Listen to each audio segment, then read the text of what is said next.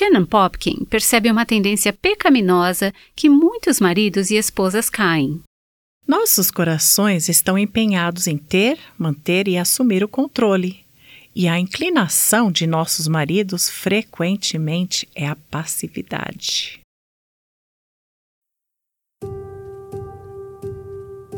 Este é o Aviva Nossos Corações com Nancy DeMoss Wogemuth na voz de Renata Santos.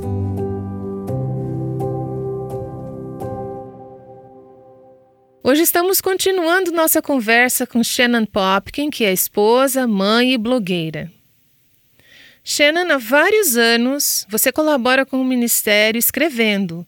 Você escreveu um livro sobre o tema que estamos falando nessas últimas semanas, que eu acho que toca em algo que é muito profundo, pessoal e importante para todas nós, como mulheres em particular.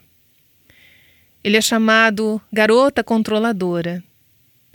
Eu aprecio quão vulnerável e honesta você é sobre sua própria batalha com o controle e que foi o seu próprio desafio nessa área que a levou à palavra, que é para onde todos os nossos desafios devem nos levar a palavra, para encontrar respostas. Obrigada por deixar Deus lidar com você nesta área realmente difícil. Obrigada por escrever sobre isso. Mas imagino que as mulheres que ouviram essa conversa talvez tenham algumas dúvidas ou até mesmo alguma resistência. Gostamos de ter essas conversas para que a ouvinte sinta que está à mesa conosco e possa se envolver conosco. Acho que às vezes pensamos que se eu não vou ser uma garota controladora e você está falando sobre a rendição como um antídoto para isso, isso significa que eu vou ser essa mulher plácida, quieta e sem opiniões, estúpida ou boba ou algo assim. Não é isso que estamos falando. Ah, não. Essa não é quem Deus me fez para ser. Eu não poderia ser essa pessoa mesmo que eu quisesse. Mas acredito numa nova versão de nós mesmas. Em vez de sermos obstinadamente determinadas e persistir por nossos próprios pontos de vista ou nossos próprios ideais, que, aliás, é o que o mundo nos encoraja a ser. Isso é considerado uma virtude hoje. Agarrar e perseguir, lutar e empurrar, faça acontecer é uma frase popular. Se você não se defender, garota, irmã, ninguém vai fazer isso. Temos recebido essa mensagem constantemente. Você está dizendo que isso é diferente da mensagem de Deus para nós. Sim. Quando tomamos aquelas atitudes que o mundo celebraria, aquele dogmatismo insistente, quando as adotamos e as trazemos para nossas casas, nossas famílias, nosso local de trabalho, nossos relacionamentos e nossa igreja, elas apenas criam tensão. Elas criam distância. As pessoas se afastam e não nos dizem o que realmente pensam. Porque elas têm medo de dizer. Elas têm. Esse tipo de comportamento não cria a paz que realmente esperamos quando tentamos assumir o controle. O Senhor começou a te trazer convicção usando as mulheres das Escrituras, primeiro através de Eva. Conte-nos como você começou a pensar sobre ela em relação às questões de controle. Eu nunca me esquecerei. Eu estava pintando a lavanderia e ouvindo um sermão de John Piper.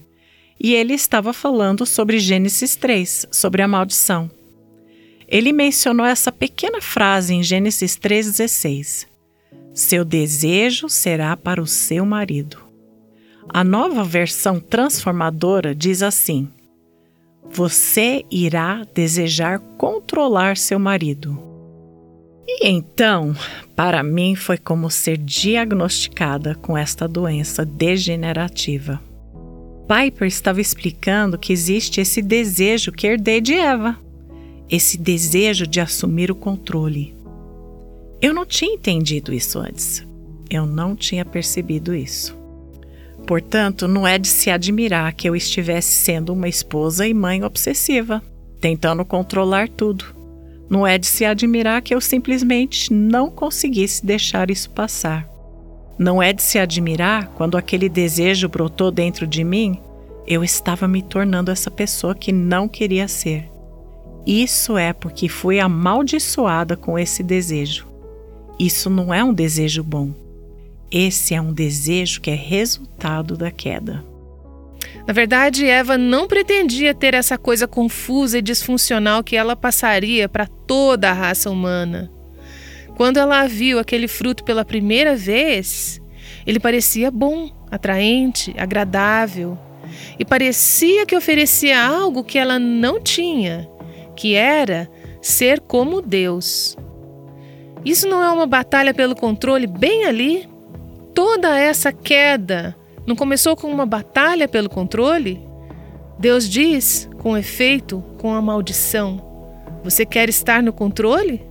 Você vai passar o resto da sua vida tentando governar o seu marido, sua família, suas circunstâncias, o mundo.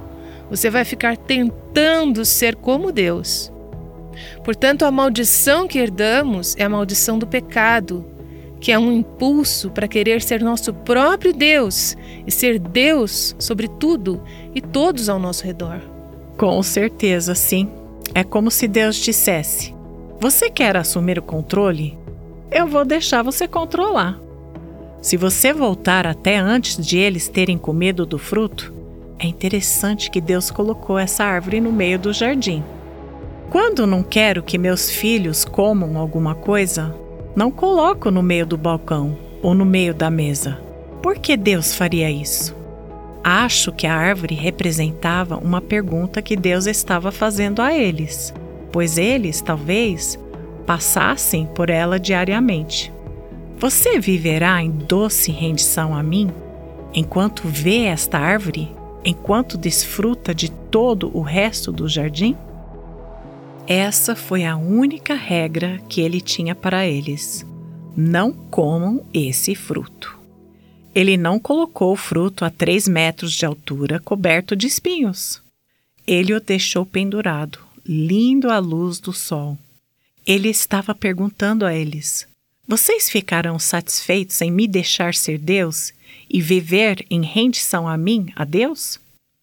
Obviamente, sabemos o resto da história. Eva não estava satisfeita com isso. Ela pegou o fruto.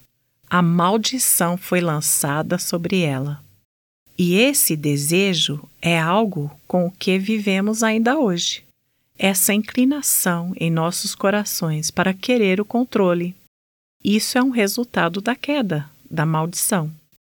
Muitas vezes, esse anseio, esse impulso em nós para estar no controle é sentir que talvez Deus esteja escondendo algo de nós. Às vezes, quando sentimos que Deus está tirando algo de nós ou escondendo algo de nós, Ele está realmente tentando nos proteger de algo que não podemos ver e não podemos imaginar. Sim, meu marido recebeu uma oferta de trabalho há alguns anos e estávamos tão animados com esse trabalho. Íamos nos mudar para este novo local e até colocamos nossa casa à venda. E então o empregador retirou aquela oferta. Meu marido ficou frustrado com isso. Ele estava muito insatisfeito com o trabalho dele na época. Eu estava tentando animá-lo e dar-lhe versículos da Bíblia, e tentando controlar como ele se sentia sobre as coisas. Eu estava me sentindo como: não vou ser capaz de salvar toda essa situação. Não consigo carregar esse peso nas minhas costas. Não consigo. A maior pergunta em minha mente era: por que Deus? Por que o Senhor faria isso? Por que o Senhor, em primeiro lugar, nos daria algo que parecia tão bom, então por que o Senhor o tiraria? Anos mais tarde, uma amiga me telefonou. O marido dessa amiga foi de fato quem estabeleceu a interação entre meu marido e esse novo empregador. Ela me ligou e disse: Shannon, Deus protegeu vocês. Algumas coisas novas surgiram com esse empregador. Por fim, descobrimos que ele era um homem desonesto ele tem acusações de agressão sexual contra ele. Na época, quando recebemos a oferta de emprego, ele me parecia o empregador perfeito para o meu marido. Ele parecia um homem tão piedoso. Achei que era resposta à minha oração, que meu marido tivesse esse mentor piedoso. Para mim parecia perfeito, mas Deus tinha uma perspectiva maior e mais ampla. Acho que ele nos levou direto àquela situação para que eu pudesse aprender algo sobre como meu ponto de vista é limitado. Eu pude aprender a confiar em um Deus que tem o controle sobre as situações. Não consigo nem ver além do próximo pequeno obstáculo, onde ele vê além das montanhas mais altas. Ele vê todo o panorama do que ele está fazendo em minha vida e em todas as vidas ao nosso redor. O que nos leva de volta à fé, confiança, acreditando que Deus está no comando. Com certeza. Ele é bom, ele sabe o que está fazendo, ele não comete erros. Eu não tenho que resolver tudo ou qualquer coisa, ou tornar as coisas como eu acho que deveriam ser. Agora, quando começamos a falar sobre, especialmente no contexto do casamento, sobre render-se à vontade de Deus, sobre confiar em Deus, sobre esperar nele, acho que uma pergunta que invariavelmente surge é: e se meu marido não estiver se impondo? E se ele estiver fazendo o que Adão fez lá em Gênesis 3, que é meio que nada? Acho que muitas mulheres que talvez sejam mais extrovertidas, talvez mais líderes naturais do que seus maridos, e não há pecado nisso, naquele vácuo de seu marido se impor. Agora estou falando para muitas mulheres que estão dizendo: sim, sim, sim, essa é a minha frustração.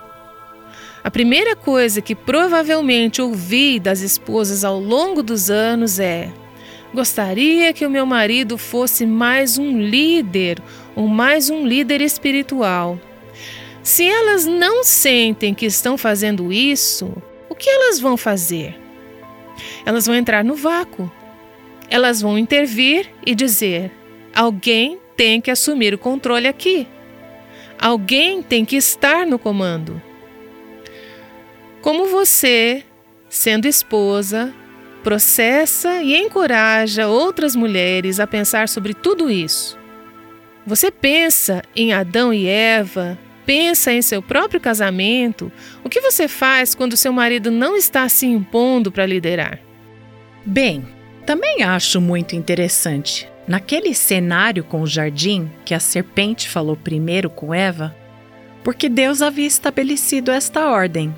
Ele criou Adão primeiro ele deu a Adão as instruções sobre a árvore antes mesmo de Eva ter sido criada. E assim, quando a serpente entra em cena, você pensaria que a coisa natural seria se ela se dirigisse a Adão e dissesse: Ei, sobre esta regra da árvore. Mas em vez disso, ele se dirigiu a Eva. Isso foi intencional, com certeza. Claramente. O que quer que Deus coloque em um lugar, o inimigo tentará derrubá-lo, tentará destruí-lo e aniquilá-lo.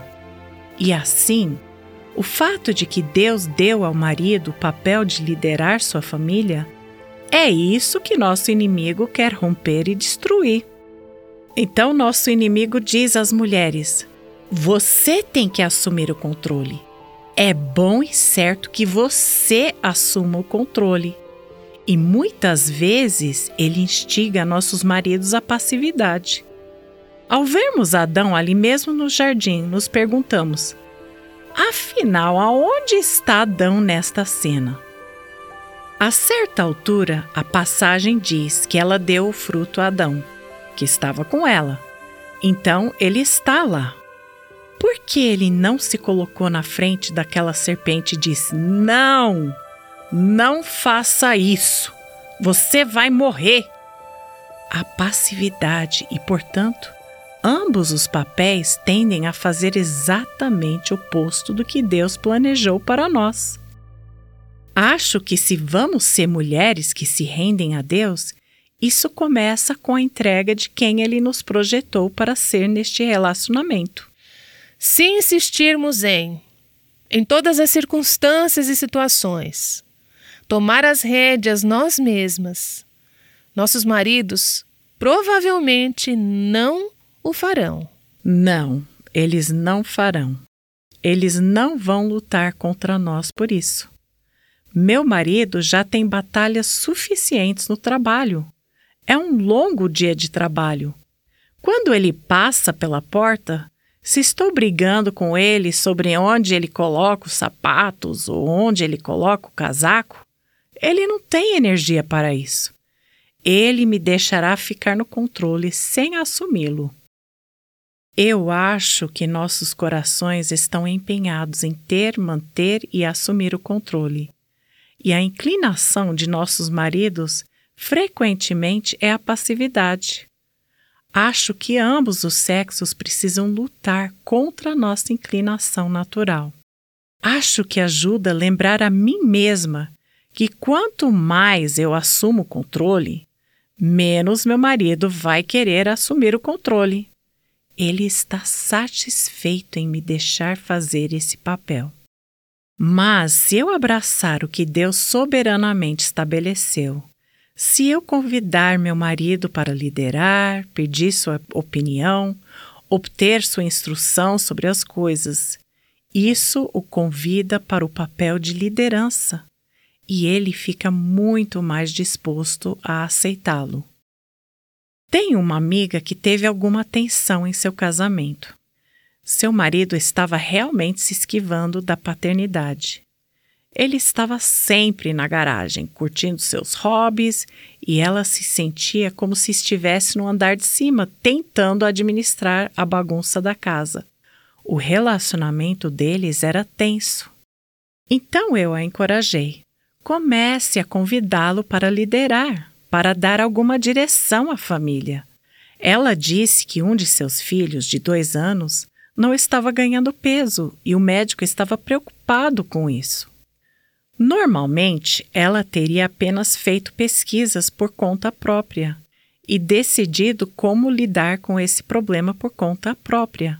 Mas ela decidiu convidar o marido para esse papel de liderança e disse: o que você acha que devemos fazer sobre isso? A sugestão dele foi: por que não tentamos dar leite a ela? O filho mais velho deles tinha problemas para digerir leite, então ela nunca tentou dar leite a essa filha. Ele disse: Por que você não tenta isso? Então ela disse: Certo, vou tentar o leite. E a bebê começou a ganhar peso. Então ela disse ao seu marido: Essa foi uma ótima ideia, obrigada. O que ela começou a descobrir foi que quanto mais ela o convidava para diferentes pequenas decisões para liderar a casa, mais ele queria fazer parte disso. Menos tempo ele passava na garagem, cuidando de coisas de menor importância. Ele estava em casa.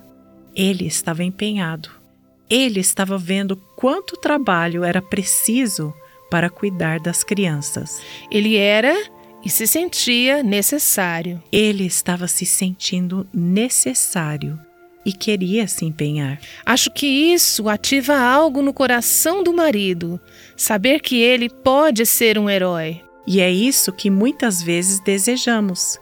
Queremos que ele seja o herói, mas se apenas tentarmos fazer tudo nós mesmas e sermos mártires, não vamos ativar esse herói em nossos maridos. Certo.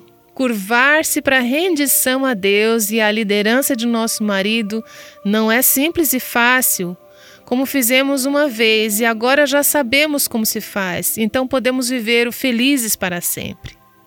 Acho que essa é uma tentação constante querer retomar as rédeas, estar no controle, ultrapassar os limites que Deus colocou ao nosso redor criar um campo de batalha, quando o que Deus deseja é que tenhamos relações íntimas, próximas, mutuamente satisfatórias, servindo nos relacionamentos uns com os outros.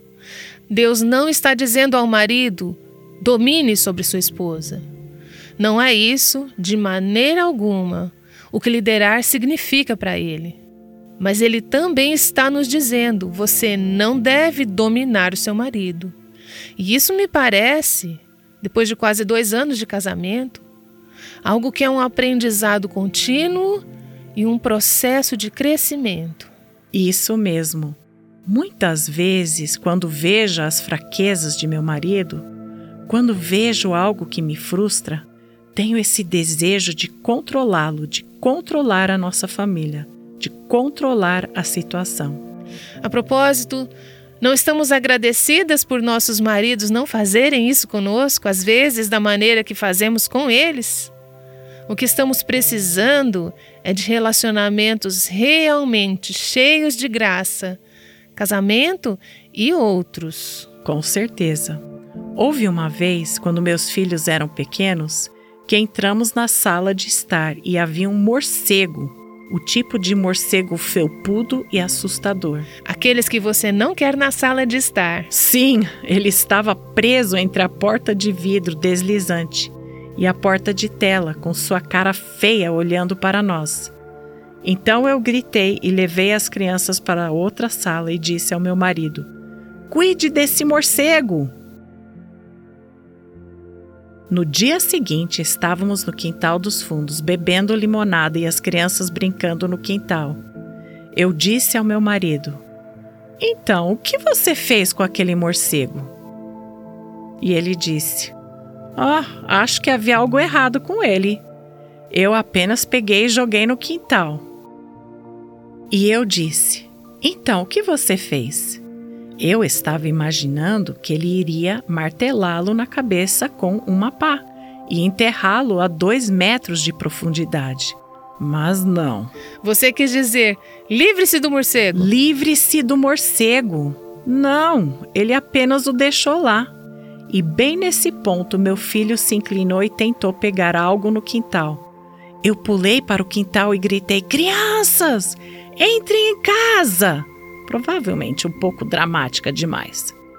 Na cozinha, eu estava esfregando os dedos das mãos e dos pés deles. E meu marido entrou na cozinha e eu disse: Você encontrou aquele morcego? E ele disse: Shannon, o morcego foi embora há muito tempo. Eu não vou encontrar um morcego. E eu disse: Bem, você o viu voar para longe? Você viu, viu? E eu cheguei na frente dele apontando meu dedo. Novamente, outra cena feia da minha vida. E eu disse: Quero que você vá lá e olhe cada centímetro quadrado de nossa propriedade, até me garantir que não há morcegos na área de recreação dos meus filhos. E acho que essa avidez por controle, muitas esposas e mães realmente iriam lutar por segurança e limpeza iriam querer controlar essas coisas. Para mim, isso não era tanto um problema. Tenho certeza de que se meus filhos tivessem encontrado com aquele morcego no quintal, teriam vindo correndo até mim imediatamente. O que realmente estava em meu coração naquele momento era ele não está sendo o pai protetor que eu quero que ele seja. E eu vou ficar de frente para ele, ficar muito brava e esfregar meu dedo na cara dele. Vou passar para ele a mensagem de que é melhor ele se tornar esse pai protetor que espero, preciso e desejo que ele seja. E, no entanto, quanto mais eu me movo agressivamente, mais ele simplesmente se afasta e mais caos e tensão há em nossa casa. Peguei esse lindo dia de sol, onde as crianças brincavam e nós bebíamos limonada, e simplesmente joguei fora. E houve gritaria com as crianças, e eu estava gritando, e meu marido estava frustrado. Acho que esse desejo de controle, isso não produz o tipo de casamento que esperamos não produz o tipo de paternidade que queremos para nós mesmas, não produz o tipo de pessoa que queremos nos tornar. O controle nos leva na direção oposta a que queremos ir. E então, acho que se não quisermos nos tornar cada vez mais controladoras, teremos que reverter essa tendência que temos, essa maldição em nossos corações de assumir o controle. E o que eu amo em Gênesis capítulo 3 é aqui que a queda é descrita pela primeira vez. É aqui que a bela imagem de Gênesis 1 e 2 se torna essa bagunça feia e horrível, disfunção, dor, culpa, dissimulação, medo e vergonha e tudo isso. Mas Gênesis 3 também é onde encontramos a primeira narrativa do Evangelho, o prenúncio do Evangelho. Não é contado em tons ou cores totalmente claros, mas Deus diz ao homem, à serpente e à mulher: Aqui estarão as consequências de sua escolha. Mas então ele diz à serpente: Porém, inimizade entre ti e a mulher, entre a tua descendência e a descendência dela. Ele está falando sobre a vinda do Messias. Agora, ela não sabia de quem ele estava falando naquele momento. Mas então Deus fala à serpente de Jesus: Ele te ferirá a cabeça e tu lhe ferirás o calcanhar. Esse Messias sofrerá por causa de nossos pecados, mas quem dará o golpe final e fatal na cabeça? Será Jesus, o vencedor sobre Satanás. E como Jesus entraria nesse mundo para cuidar desse problema como nosso Salvador e Messias?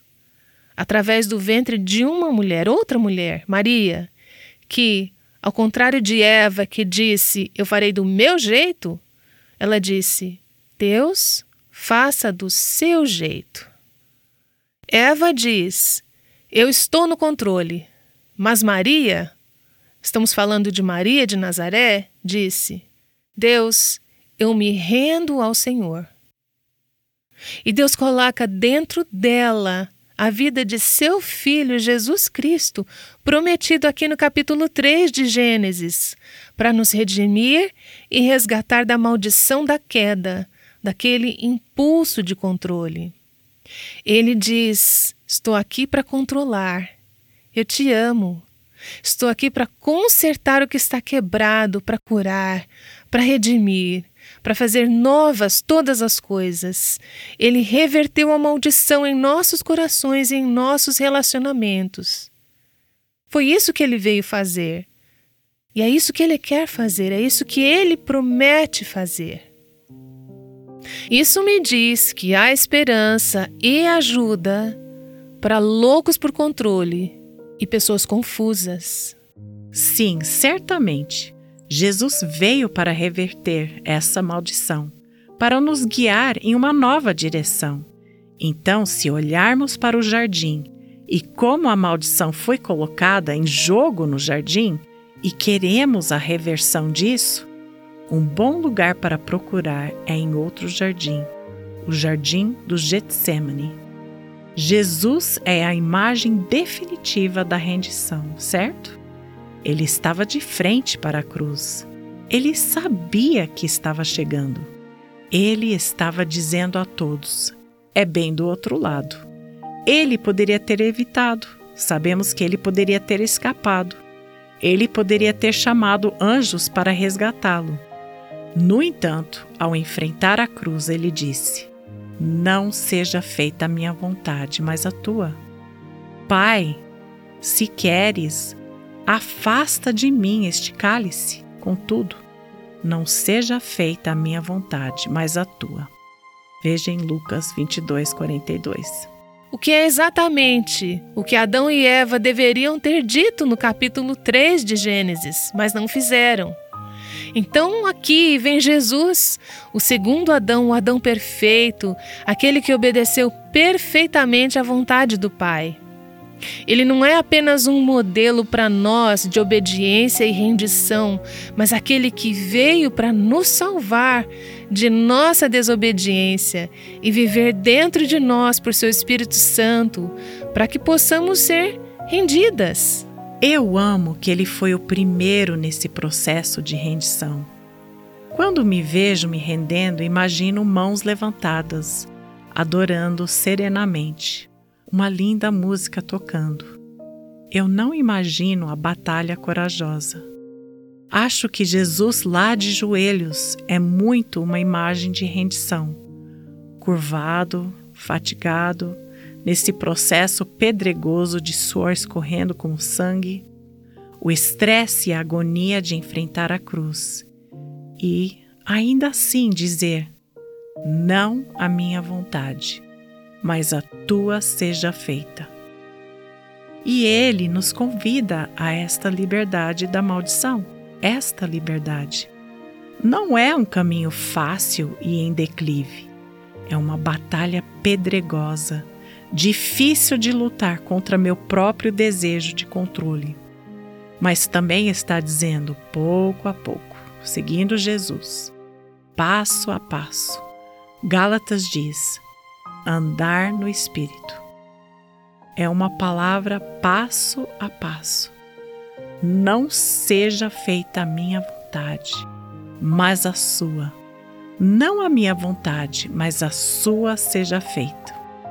Isso é o que nos transforma.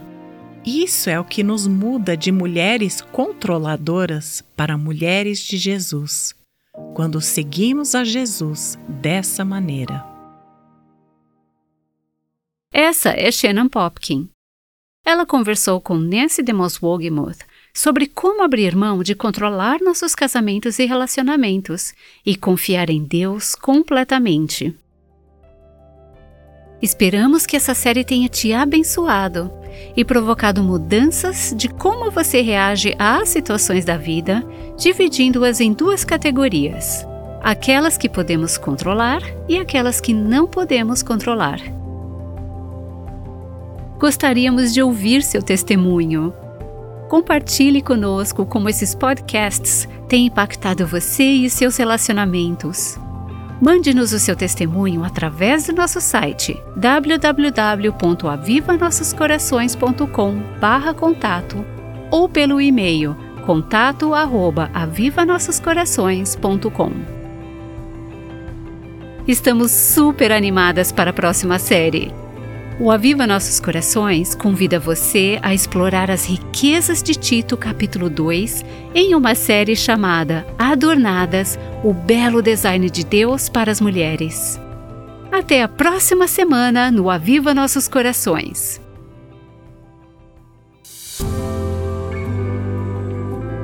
O Aviva Nossos Corações com Nancy DeMoss Wogemuth faz parte do Ministério Life Action.